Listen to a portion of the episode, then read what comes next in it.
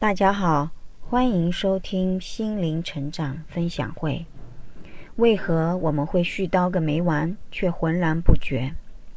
有时候我们会在知己或是值得信赖的朋友面前絮絮叨叨个不停，那一刻，我们只想让对方做个安静的听众，让我们一吐为快。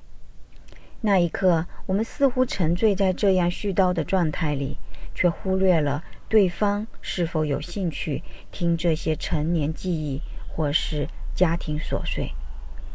其实，也只有在一个我们认为安全放松的环境下，我们才会卸下往日的伪装，将内心的一些烦恼或是感慨，在朋友面前尽情地倾吐出来。但有时候，我们可能就因此刹不住车了，越吐越多，越说越激动，或是义愤填膺。而当那些我们尚未察觉到的情绪被不知觉地带出之后，其实已经给我们周遭的朋友带去一些困扰和不安了。今天，当我再度不自觉地陷入到回忆往事的感慨里时，滔滔不绝地向朋友诉说着儿时的酸甜苦辣，完全忽略了对方是否有兴趣听下去。那一刻，只是沉醉在回忆里，并将这些回忆强加给那位朋友。而当朋友因某件不得不处理的事而中断了我的感慨时，才将我瞬间拉回到现实的当下。只是当我回到现实的当下后，为何会有一种失落的感受？为何先前的自己会如此沉迷于回忆？又为何拉着朋友絮叨个没完呢？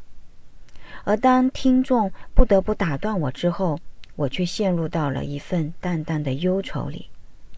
当我在脑中向自己抛出这几个问题的时候，我感受到了内心的一份孤独。一份唯有异乡人在他乡打拼的那份孤独和艰辛，而当这份情绪出来的时候，内心自然是有所低落的，自然也会在此刻渴望得到一份认同和关注。于是，如果此刻我们足够幸运的话，会在朋友面前尽情的倾吐内心的感慨。却忽略了你的人生未必就是他人感兴趣的。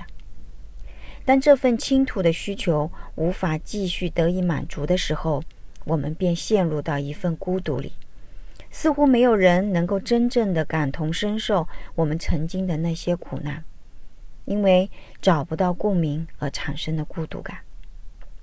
而这恰恰是引发我们情绪低落的原因。当我们觉察到这一点时，我们所要做的，就是好好给自己一份拥抱，给内在的自己一次全然的陪伴和倾听，听听他有怎样的一份孤独想要倾诉。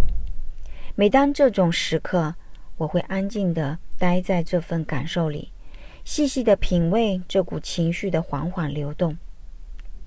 有时候，跟内在的自己相处和交谈。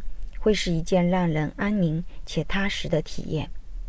尽管在这份体验中，让自己悲伤到泪流不止，实际这恰恰是对内我的一份接纳和同理，感受到内在那个自己的委屈和曾走过的艰难。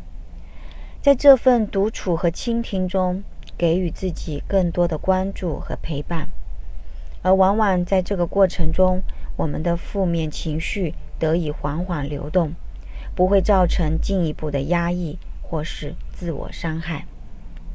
同时，借由我们感同内在那些被我们忽略掉的痛苦，清扫出我们的负面能量，那么乐观、积极和正面的信念才能在此刻被注入。当我们内在信念再度请进门来后，自然。换来的是另一番愉悦、轻松且安宁的心境。你会惊讶地感受到，前几分钟我们还陷入到孤独的低落里，而此刻却又恢复到对生活充满希望和自信的那份笃定里。再度发出一声感慨：生活其实很美好，也很感恩将我们打入到绝境的那些生命经验。以上就是本次分享，感谢大家的收听，再见。